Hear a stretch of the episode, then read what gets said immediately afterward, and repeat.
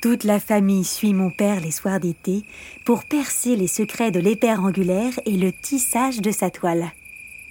Il nous a tellement bien décrit cette araignée, costumée de gris avec deux galons sombres qui lui cernent les flancs et convergent en pointe à l'arrière. Nul besoin d'aller très loin tellement les haies de thym et de romarin de l'Armas en regorgent. Je le revois, en pleine observation.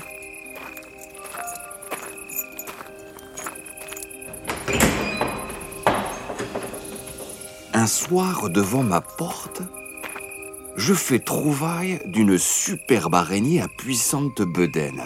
C'est une matrone celle-ci. Elle date de l'année dernière. Sa majestueuse corpulence, si exceptionnelle en cette saison, hautement l'affirme. J'y reconnais l'épère angulaire. Nous admirons, à mesure qu'il se forme, le réseau d'impeccable géométrie.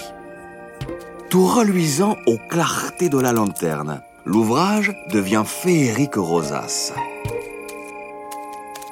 Si je m'attarde, désireux d'élucider certains détails, la maisonnée, déjà couchée, m'atteint avant de s'endormir. Qu'a-t-elle fait ce soir me demande-t-on. A-t-elle pris un papillon Je raconte les événements. Ah, les naïves, les délicieuses soirées passées devant l'atelier de l'araignée.